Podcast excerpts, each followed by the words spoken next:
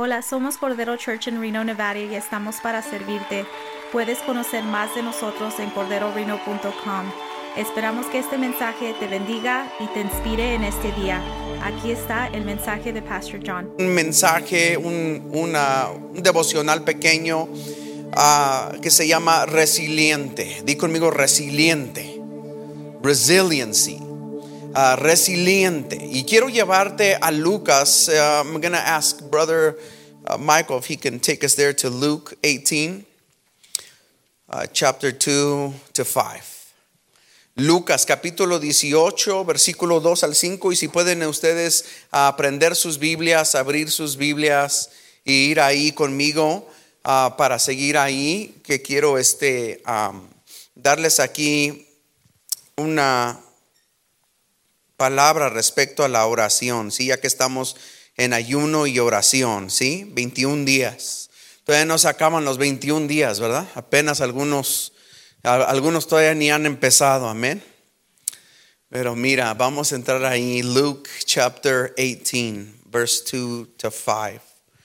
Resiliente, ¿sí? Y vamos a, vamos a, leer esto.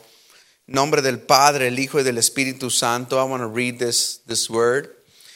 Um, ¿Los tienen ahí en su teléfono, hermanos? You guys have? ¿Lo tienen en su teléfono, en su Biblia ahí?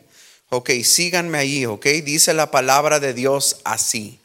Dice la palabra de Dios así en el versículo 2, uh, verse 2.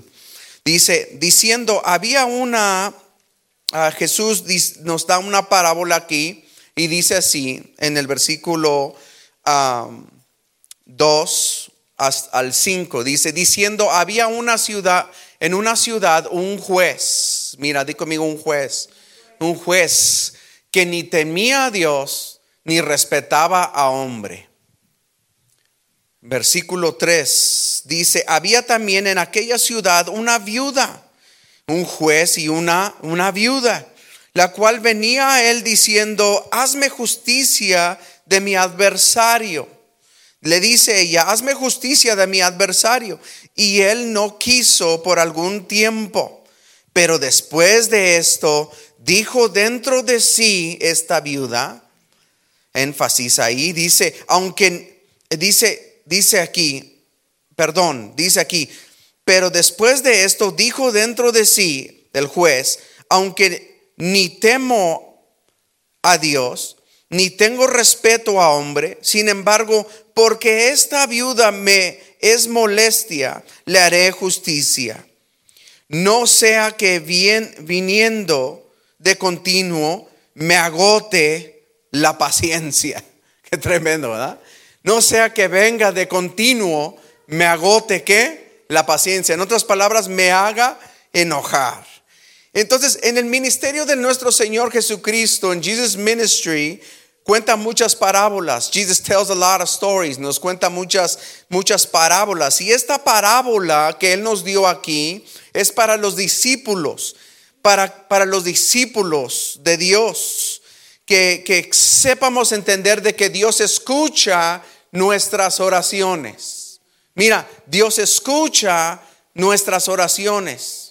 Today God has heard your prayer. Hoy en este día Dios ha escuchado tu oración. ¿Cuánto lo creen? Amén. Mira, esta viuda es interesante que hay una viuda y un juez. Esta viuda, esta widow, esta viuda que tenemos aquí, ah, no trabaja, no tiene dinero, no tiene propiedad, no tiene poder. Y entonces ella se siente en este momento olvidada y abandonada. La única manera en que la mujer puede sobrevivir, una viuda puede sobrevivir en adelante en aquellos tiempos, era porque la viuda tenía un hijo que lo iba a respaldar en el futuro para su sobrevivencia. Pero si no tenía un hijo, esta viuda llegaba a ser una homeless, llegaba a ser una persona sin poder, sin recursos y sin que nadie le ayudara como un- una homeless o- en la calle, una persona que, que se queda sin casa en, su, en, en la calle. Y entonces esta viuda está recibiendo de alguna manera amenazas, amenazas de alguien humano, una amenaza de alguien. Y es por eso que corre al juez para tratar de que el juez le ayude, porque está recibiendo amenazas. Probablemente le están diciendo que se tiene que ir o tiene que, algo, algo pasó, no sabemos, porque la parábola no nos dice qué es lo que sucedió pero está recibiendo amenazas de alguien eh, que le está estorbando, alguien que le está haciendo adversidad o alguien que le está haciendo un bullying, un bullying en su vida. Y entonces, este, el juez es, dice la Biblia que es injusto, ¿correcto? Es un juez injusto y no tiene mucha importancia por la gente. Es más, este juez es corto, es rudo, es, es enojón, tipo este, tipo un hermano enojón, ¿sí? Eh, es un enojón de esos rudos. ¿No has mirado a los jueces? en la televisión y cómo la paciencia de los casos comienzan a decir, pues tú ya cállate y ahora esto y lo otro, ¿sí? Son jueces rudos, difíciles, con mucha autoridad y sin importancia de la gente. Entonces es cortante. Pero ella decidió persistir persistir y persistir. Lo que hizo esta viuda es que persistir, persistir y persistir. Esto se llama resiliencia. Esto se llama de ser una persona resiliencia. La resiliencia es la capacidad de adaptación. Resiliency is the capability of being adaptable. Que te adaptes a las, a las circunstancias, ¿sí? Que te adaptes a, tener adaptación de ser un vivo frente a un agente perturbador o una situación difícil. Sí, que seas, que tengas la capacidad adaptable de seguir con resiliencia y de persistir, de empujar y persistir y ser resiliente. ¿Sí? Y entonces no quiero que malinterpretes esta parábola pensando de que el juez es Dios y tú eres la viuda, porque eso no se trata así. El juez dice aquí que es injusto, Dios no es injusto, ¿sí? Y la viuda, pues nosotros no somos viudos ni viudas. Y aunque estés viudo y viuda y hubiere alguien viudo o una viuda aquí, en realidad no está viuda porque se ha casado con Dios y Dios la cuida y es hija de Dios y somos hijos de Dios. Entonces no se trata tanto de que tú seas el juez o que yo sea la viuda o viceversa. Ese es malinterpretar la parábola. Esto se trata, número uno, de orar siempre y no desmayar. Di conmigo, orar siempre y no desmayar. Número uno, se trata de orar siempre y no desmayar. To pray always and continually. Mira lo que dice el versículo 1. Go to verse 1 right there. En el versículo 1 está la clave por qué Dios dio esta parábola. Dice, también le refirió Jesús una parábola sobre la necesidad. Hay una necesidad. There's an urgency. There's a need to pray always without ceasing, without giving up. It means I'm not going to give up. I'm not going to give up on prayer. No me voy a dar por vencido. Hay una necesidad. There's a, there's a need to pray. Es más, una de las, una de las cosas que nos enseñó nuestro eh, Señor Jesucristo a través de los evangelios no es cómo predicar, cómo tocar, cómo ser un instrumento, cómo servir. Dijo, vamos a enseñarles cómo orar. ¿Sí? Y en los evangelios encuentras la oración, en hechos encuentras la oración, como los discípulos iban a la oración, ¿sí? Iban, iban rumbo al día de la oración. Entonces, también le refirió Jesús una parábola sobre la necesidad de orar siempre y no desmayar. Porque hay personas que cuando su oración no es contestada desmayan y dicen, I'm giving up. Ya, ya es todo, me voy a dar por vencido. Pero Dios te dice en este día, don't give up. Keep praying.